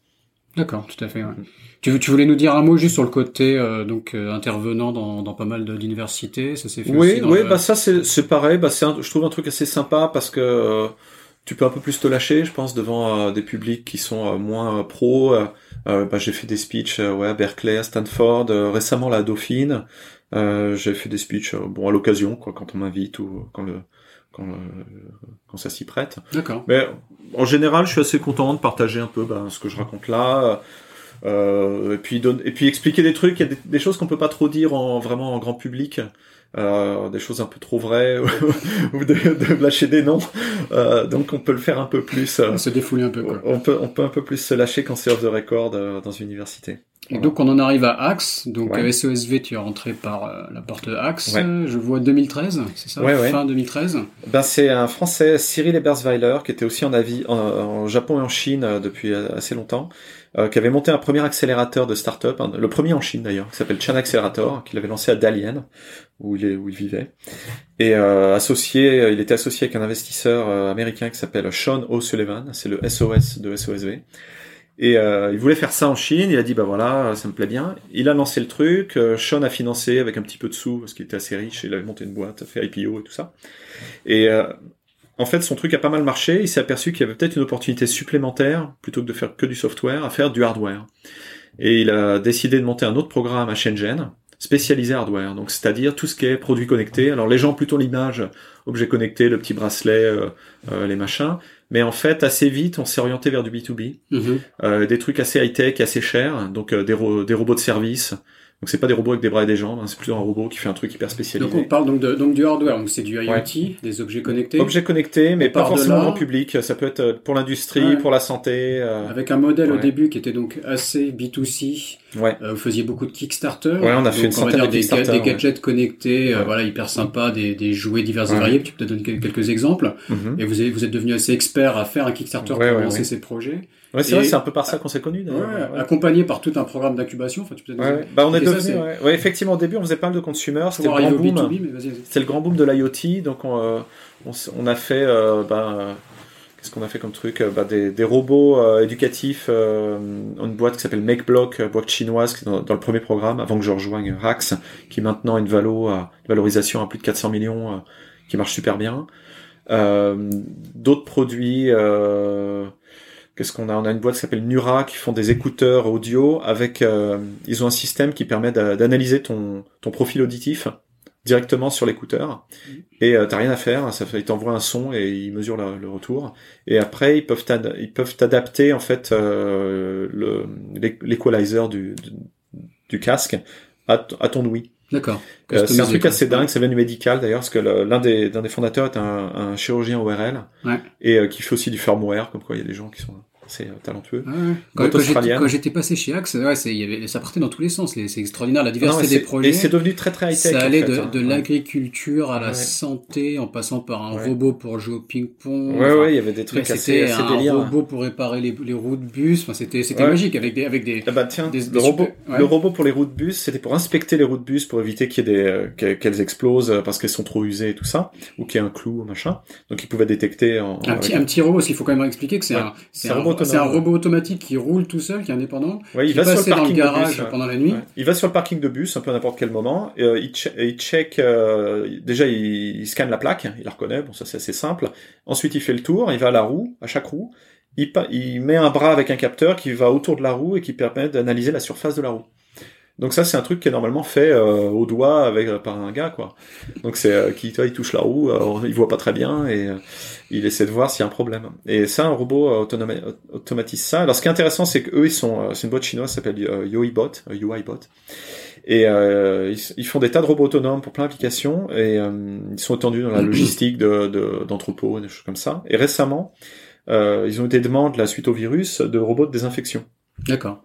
Et donc ils ont ils ont collé euh, des lampes UV sur le dos d'un robot et euh, ils envoient le robot dans, dans des espaces euh, quand il y a personne pour désinfecter à la lampe UV ultra puissante. Mhm. et là ils ont prototypé leur truc, je crois ils ont mis deux semaines à faire un robot parce qu'ils ont déjà toute la techno quoi. et, euh, et, ils en, et, en gros deux semaines après ils livraient les 30 premiers quoi. Ça c'est la vitesse euh, ça c'est Shenzhen euh, pour toi. Donc c'est un peu ça ça explique aussi pourquoi on est à Shenzhen, la supply chain va à, toute vitesse, les choses sont moins chères, il y a de l'expertise. Donc on a donc Cyril donc, en 2013 m'a dit bah tiens on a ce truc là. Je dis écoute moi je, je bon, je suis ingénieur, mais je connais pas trop en fait ce genre de techno. Il a dit t'inquiète pas, c'est pas ça le problème, c'est plutôt le côté business. Euh, toi, t'as fait du conseil, t'as as des réseaux, euh, tu connais un peu le marketing et tout ça. C'est ça euh, la stratégie. T'as fait de l'ingénierie donc viens viens voir et viens nous aider sur le côté business. Donc euh, à l'époque, j'avais plutôt envie de partir de Chine. J'avais bon, j'ai passé les épisodes sous silence, mais j'ai passé un peu de temps à Singapour, euh, à Kuala Lumpur. T'as fait tellement de choses qu'il vaut mieux. On va, s'y perdre. Je, je raccourcis, mais euh, j'avais plutôt envie de partir euh, parce que bon, j'avais un peu, voilà, j'ai un peu fait le tour. J'en ai un peu marre de faire du conseil. J'aimais bien le côté start-up, mais j'avais pas de projet à moi. Donc il m'a proposé ça. Je me suis dit bah tiens, finalement c'est peut-être pas mal. Je vais aider les autres avec leurs projets. Euh, comme ça, j'apprends sur euh, le côté euh, startup et je les aide avec mon expérience à moi. Bon, je retourne en Chine. Cyril m'a fait un peu la pub. Il m'a un peu survendu euh, Shenzhen. Il m'a amené dans un café sympa au City, au City Loft. Il m'a dit regarde, Shenzhen, ça a beaucoup changé. C'est comme ça maintenant.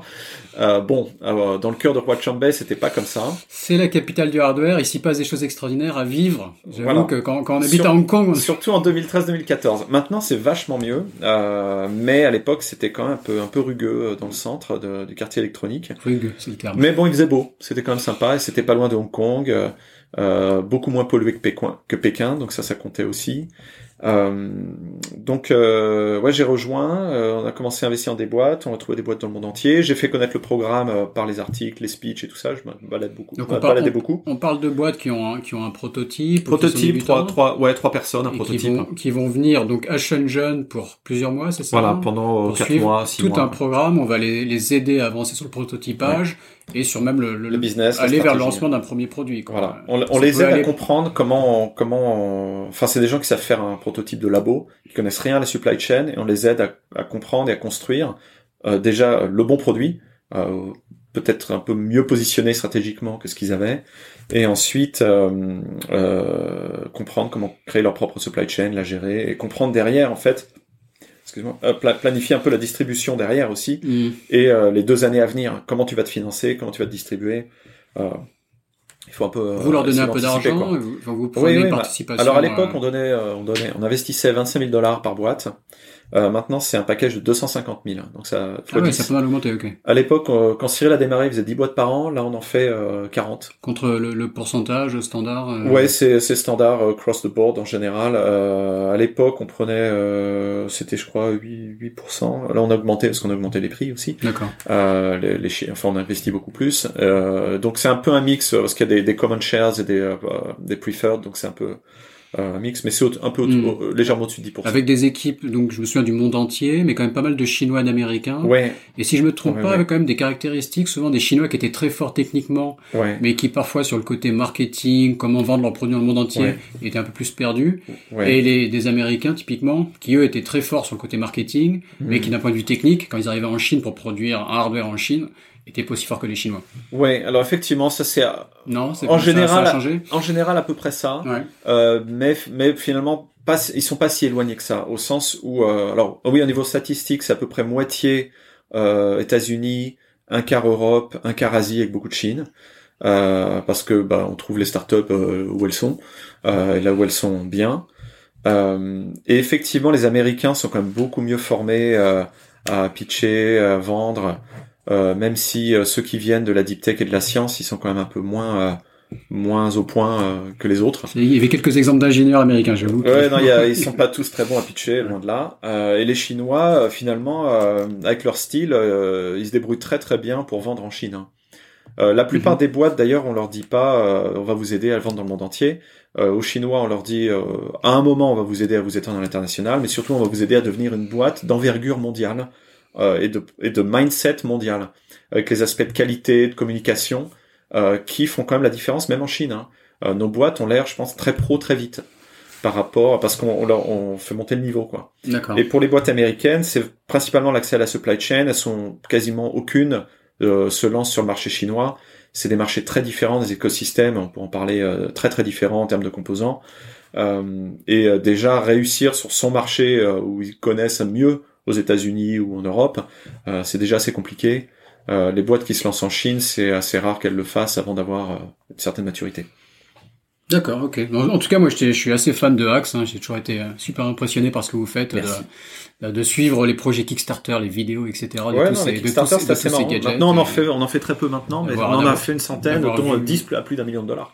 Ah ouais, d'avoir vu, d'avoir vu vos locaux euh, à Shenzhen, euh, qui sont mm. quoi, ces deux étages avec un atelier super bien équipé. On a, on vient de déménager, là, ça a encore grandi, mais on n'est plus que sur un étage, mais c'est un truc énorme. C'est, euh, D'accord. Toujours au même endroit?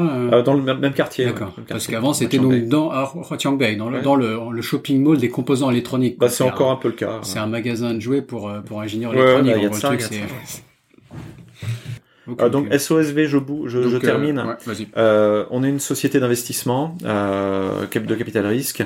On a 700 millions en management. On vient de clore un fonds de 277 millions de dollars pour investir dans environ 150 startups par an à travers le monde, à travers nos programmes. Donc Hacks représente à peu près un tiers. On a IndieBio qui fait de la biotech à San Francisco et New York, c'est un autre tiers. Et puis après on a un mix de trucs sur food, food, software, blockchain qui fait le dernier tiers.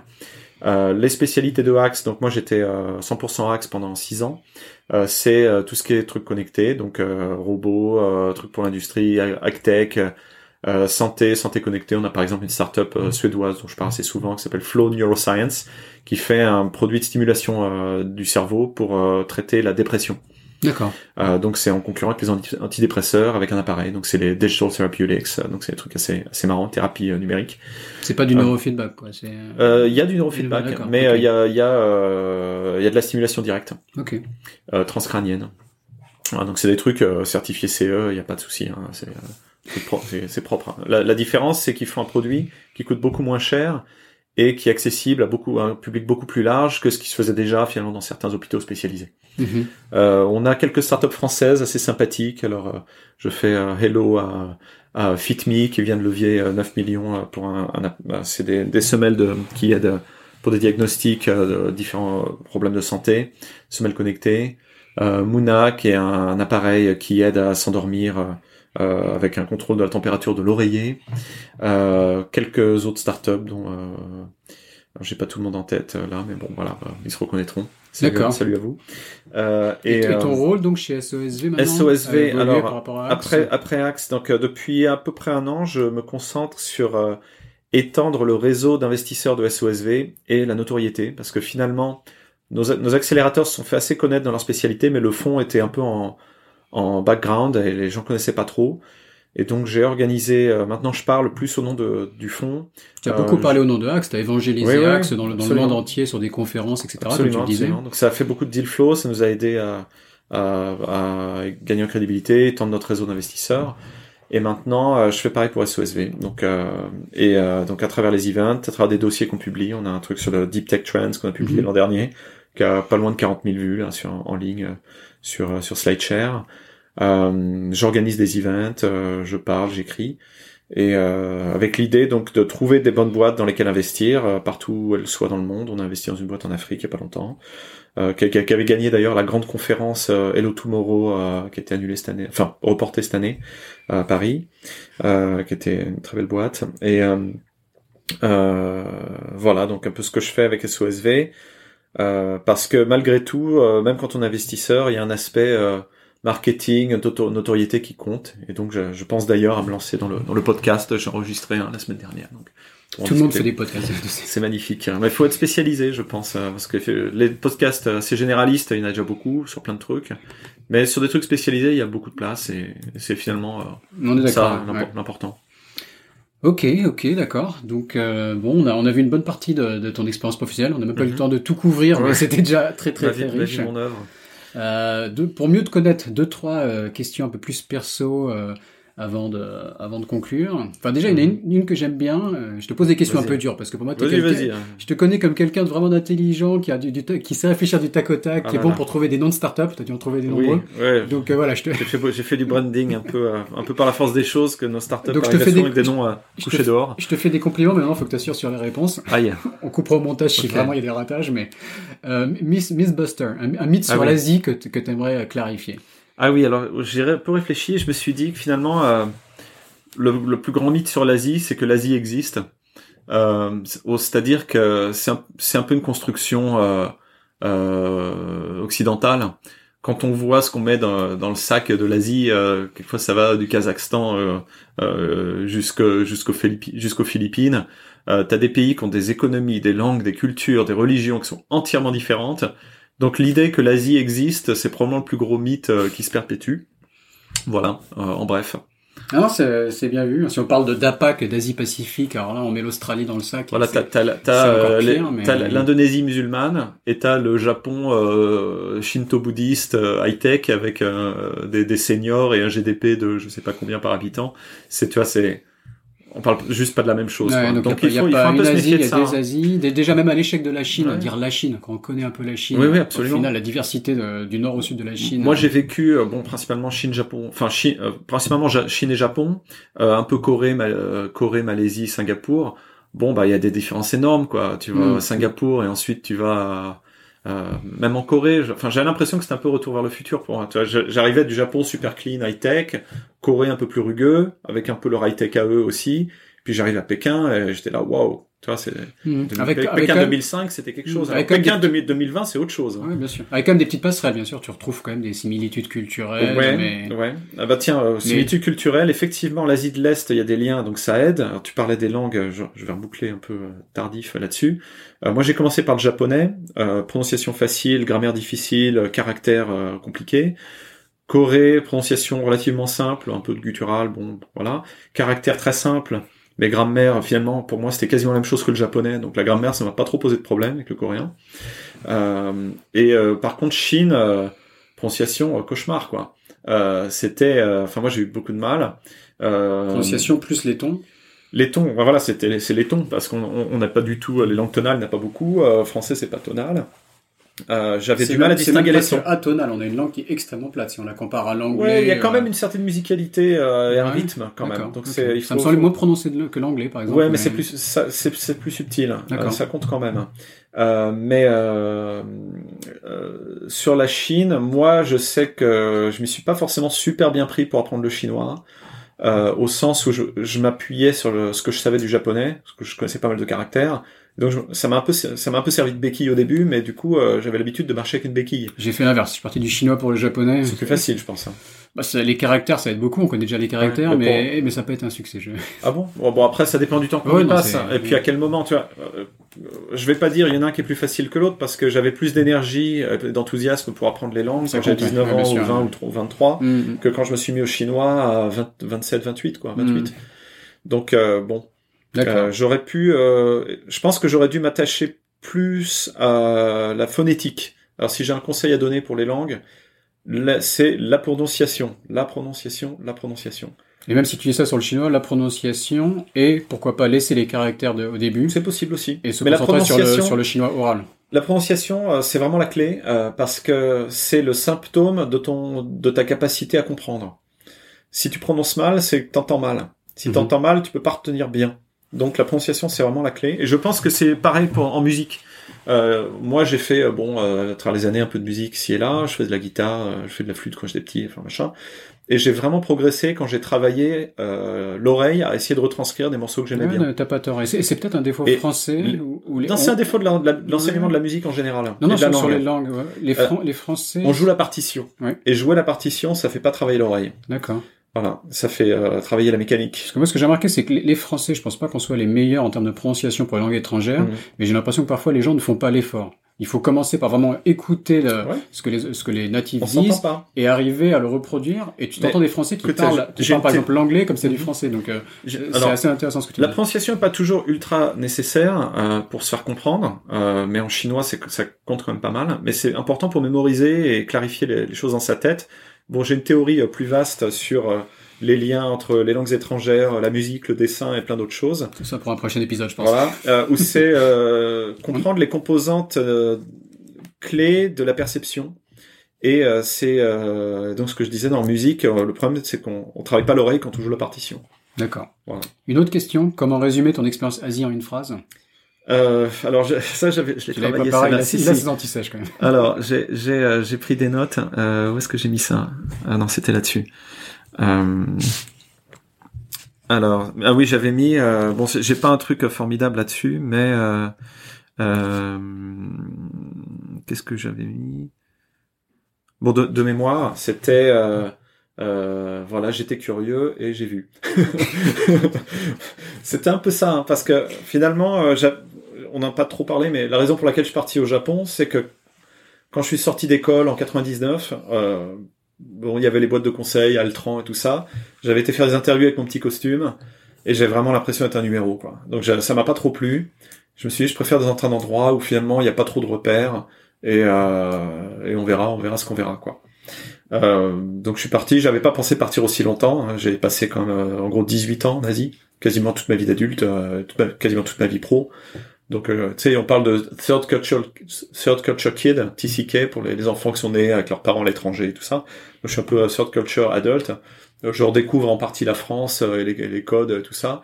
Mais je suis content d'être encore dans une boîte internationale, travailler de façon très mondiale et finalement pas être trop dans le moule de rien et j'ai fait un peu mon truc quoi. D'accord, bien bien résumé. Euh, on va conclure juste, ça m'intéresse de savoir, est-ce que tu as des, des, livres à recommander sur l'Asie ou des ressources, ça peut être des blogs, des podcasts euh. Alors, euh, oui et non, c'est-à-dire sur l'Asie, les choses euh, sont vite assez datées, mm-hmm. euh, mais moi c'est plutôt un truc qui donne un peu du recul sur les cultures qui peut être intéressant. Euh, J'en ai un que j'aime bien, c'est un livre américain, c'est pas sur l'Asie mais c'est lié. Euh, ça s'appelle euh, The Culture Code. Mm-hmm. C'est par un psychanalyste français qui a bougé aux États-Unis qui s'appelle Clotaire Rapaille, qui, qui, conseille les boîtes sur euh, leur positionnement euh, euh, marketing pour leurs produits en s'appuyant sur les codes culturels. Et il a un modèle qui permet d'analyser ça euh, bon, en quelques mots pour donner un peu, un peu, un goût du truc, il explique par exemple la voiture aux États-Unis, c'est euh, la voiture pour les grands espaces, euh, euh plein de chevaux euh, sous le capot, l'indépendance, la liberté. Finalement, le concept qui est derrière, le code culturel pour la voiture, c'est le cheval, c'est le cowboy sur son cheval. Alors qu'en France, la voiture, c'est pas du tout le cowboy sur son cheval. En Allemagne, c'est pas du tout ça. Mhm. Et donc comprendre qu'il y a des codes culturels euh, différents d'un pays à l'autre pour la même chose, les mêmes mots, c'est très important parce que ça permet de comprendre pourquoi on, on se comprend pas en fait. Et euh, d'ailleurs, ça me m'amène à ma, ma phrase, euh, ma question favorite, c'est What do you mean? Parce que on, on, se parle, on utilise des mots qu'on pense en commun, mais en fait, on, on se comprend pas. Mhm. Euh, le, bien concept, le, et c'est très important. Et, et, l'anglais, c'est d'ailleurs un piège parce que quand tout le monde parle anglais, on a l'impression qu'on a les mêmes concepts derrière les mots. Tandis que quand on parle par l'intermédiaire d'un interprète, on est beaucoup plus prudent parce qu'on voit bien que c'est pas la même chose. Donc, il faut se méfier des mots. Euh, et, on s'en rend euh, très bien compte avec les langues asiatiques, je trouve. De parler chinois, mhm. au début, tu, c'est-à-dire que tu vas faire passer ta pensée par un filtre différent, par une langue qui est grammaticalement euh, très différente du français. Ça peut. Et tu vas réaliser qu'au final, tu vas pas réussir à faire passer le sens comme tu l'as dans ton ouais, esprit. c'est pas le même. Mais, mais j'ai vu, j'ai vu des cas étranges où des gens qui parlaient très bien une langue étrangère, asiatique ou pas, mais qui avait pas du tout le code culturel derrière. Alors qu'en général, on l'apprend en apprenant la langue. Mhm. Mais il y a des gens qui sont euh, soit ils étaient pas dans le milieu ou ils sont pas intéressés, soit ils sont un peu imperméables à ça. Mhm. euh, et donc souvent on se retrouve euh, avec pas des mauvaises volontés, mais de l'incompréhension parce qu'on a chacun nos référents. Et euh, donc, what do you mean? C'est euh, la meilleure question. Hein. C'est vraiment, faut pas hésiter à la poser. The Culture Codes, euh, je, je retrouverai euh, ça pour mettre. Et, et pour, par, pour parler un peu de, en quoi ça importe pour les gens qui s'intéressent à l'Asie et qui vont vivre là-bas, c'est par exemple, qu'est-ce que c'est un contrat? Mhm. Voilà, euh, contrat. Qu'est-ce qui te vient à l'esprit? Quand t'es un Français, un Chinois, un Américain, un Japonais C'est pas du tout la même chose. Est-ce que tu vas combien il y a de pages, combien il y a d'avocats euh, Est-ce qu'on va respecter le contrat? Surtout, oui. En Chine, c'était un peu, enfin c'est même encore pas mal. Euh, bon, c'est une poignée de main. Le papier, on va pas le regarder. Et on part du principe qu'on veut faire du business ensemble et on va s'adapter parce qu'on sait que les circonstances vont changer. Mhm. Euh, au Japon, ça risque d'être beaucoup. On s'engage sur un truc et on respecte, mais ça peut être long pour tout définir. Euh, aux États-Unis, euh, euh, bon, ton avocat cause à mon avocat, et il y a des clauses et tout machin, et des pénalités, et tout est un peu clair comme ça, quoi. D'accord. Donc c'est important. Donc à la fois dans les contrats, l'amitié, l'amour, le mariage pour les gens qui sont dans, dans mhm. ces, dans impliqués là-dedans aussi, c'est important, quoi. Qu'est-ce que c'est un ami en Chine? Qu'est-ce que c'est un mariage en Chine? Qu'est-ce que ça veut dire, quoi? C'est quoi l'accord ah, C'est des, sujets super intéressants. Mm. Euh, est-ce que, comme je vois que tu as des antisèches, est-ce qu'il y a une question que je dois te poser Haha. Où tu étais particulièrement fier de ta réponse Ah oui.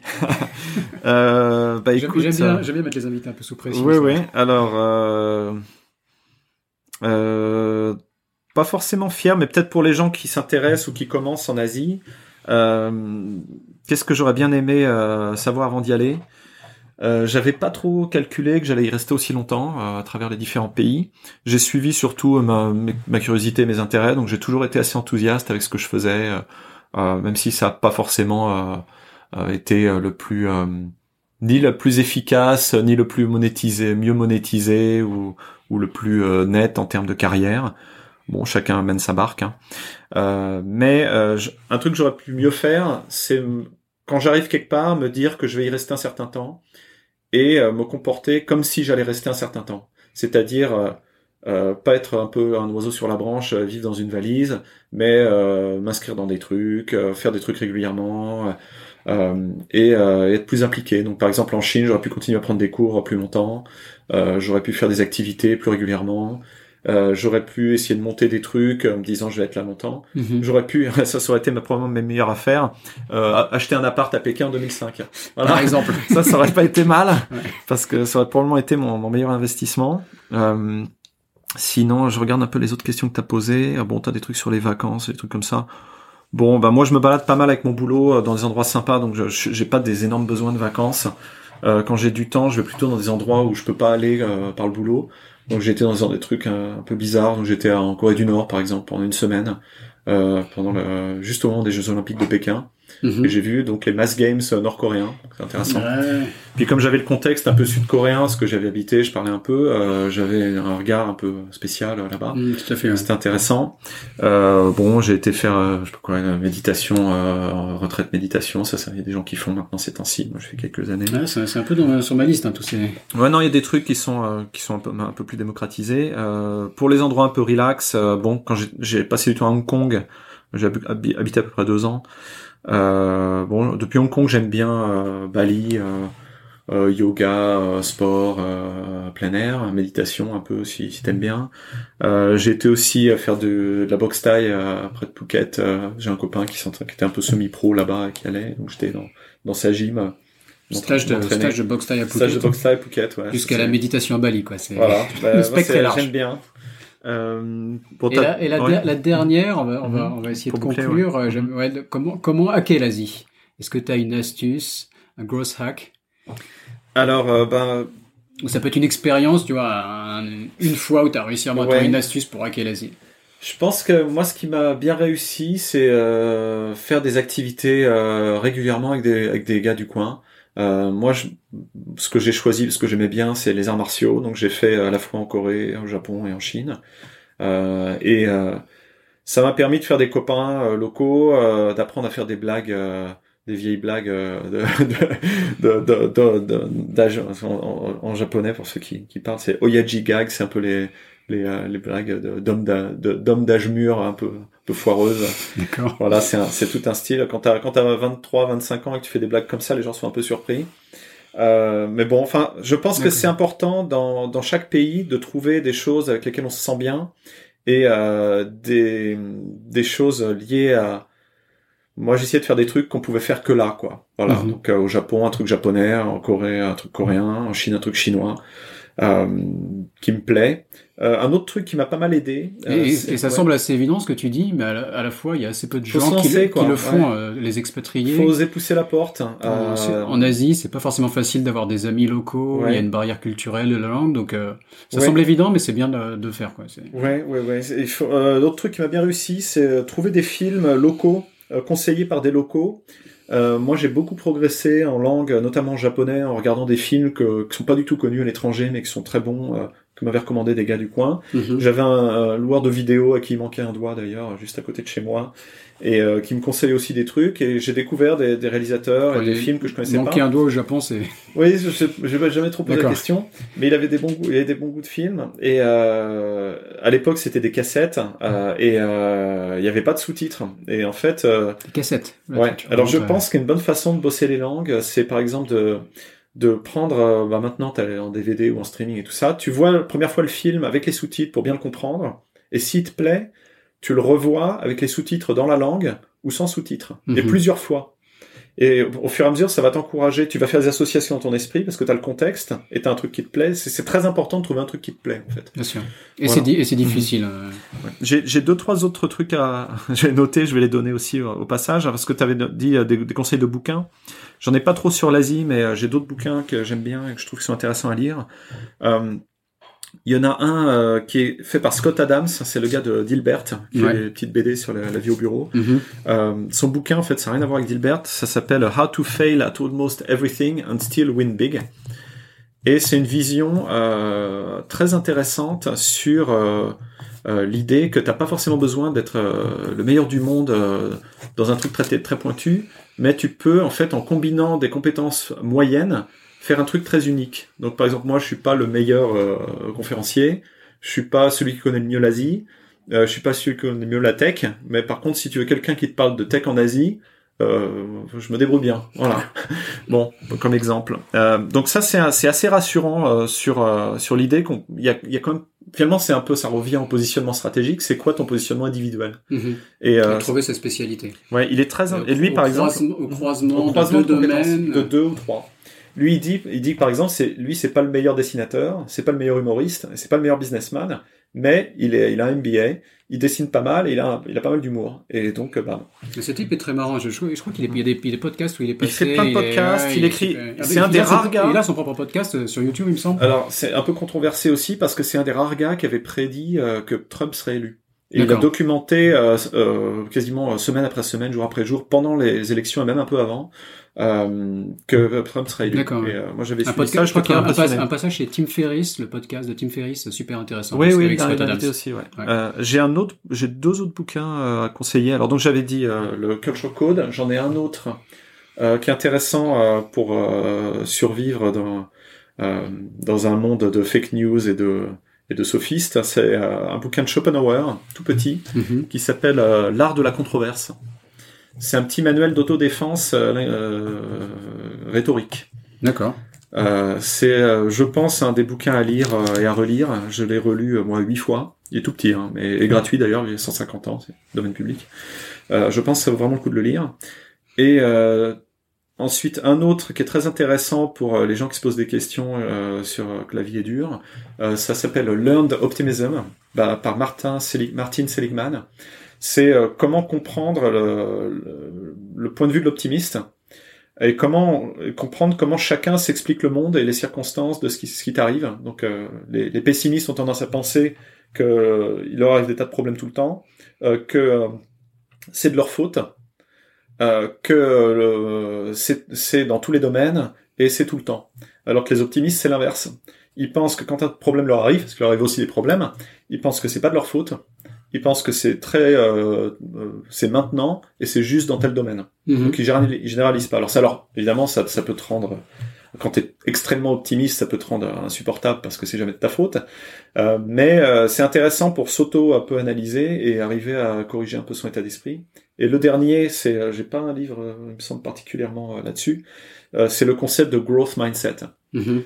l'esprit, état d'esprit de croissance.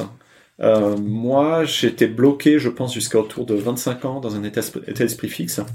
Parce qu'on m'avait répété quand j'étais jeune, euh, j'étais un peu en avance, euh, je me débrouillais bien à l'école et tout ça, notamment en maths, discipline reine en France. on m'avait dit, oh, voilà, t'es intelligent, petit génie et tout ça. Et je pense que ça m'a rendu, ça m'a donné un état d'esprit fixe, parce que soit j'arrivais bien à faire quelque chose, et bah, c'est normal parce que j'étais intelligent, euh, soit j'y arrivais pas bien, et euh, dans ce cas-là, bah, j'étais pas doué. Mm-hmm. Et donc ça, ça t'empêche de faire des efforts en fait, parce que soit c'est facile, et donc pas d'effort, mm-hmm. soit c'est pas facile et ça sert à rien parce il y que pas, de bon. il y a pas de challenge à surmonter. Euh. Voilà, j'étais pas dans un état d'esprit que je peux tout apprendre. Et ce que la vie m'a appris, c'est que étonnamment, on peut apprendre en gros quasiment tout. Et au-delà de ça, il y a beaucoup de choses qu'on n'identifie pas comme des compétences qui sont des compétences. Par exemple, bon, on va prendre un exemple simple, on va parler de parler en public, être timide, et eh ben ça se travaille. Voilà. Mhm. Euh, c'est pas compliqué, enfin c'est pas très compliqué. Alors évidemment, mieux t'es guidé, mieux ça marche, et plus t'as un feedback loop efficace, mieux ça marche.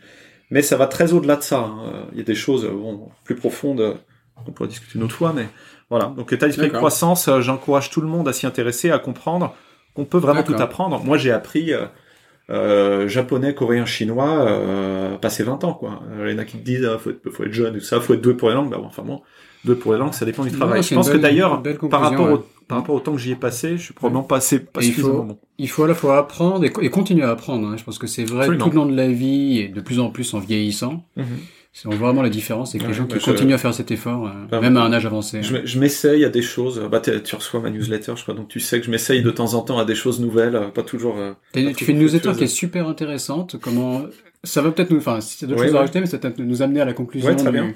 Non, tu bah, peux peut-être nous dire un peu comment comment te contacter comment s'inscrire à ta newsletter si possible. Ça parle de, de, tout ce que tu fais, de ton activité professionnelle, de tes films bah, préférés, de la dernière série que tu as regardée, mais je la, je la lis avec plaisir, elle est très très bien écrite. une newsletter assez perso où je raconte un peu euh, ce qui m'intéresse principalement, et quelquefois ce qui m'intéresse pas et qui m'énerve. Euh, Garde un petit côté français. Euh, ouais, bah ouais. non, mais je, je trouve c'est intéressant de quelquefois, en fait, bon, tu peux toujours dire qu'un truc te plaît pas et quand c'est consensuel, mais quand c'est pas consensuel, c'est déjà un peu plus risqué.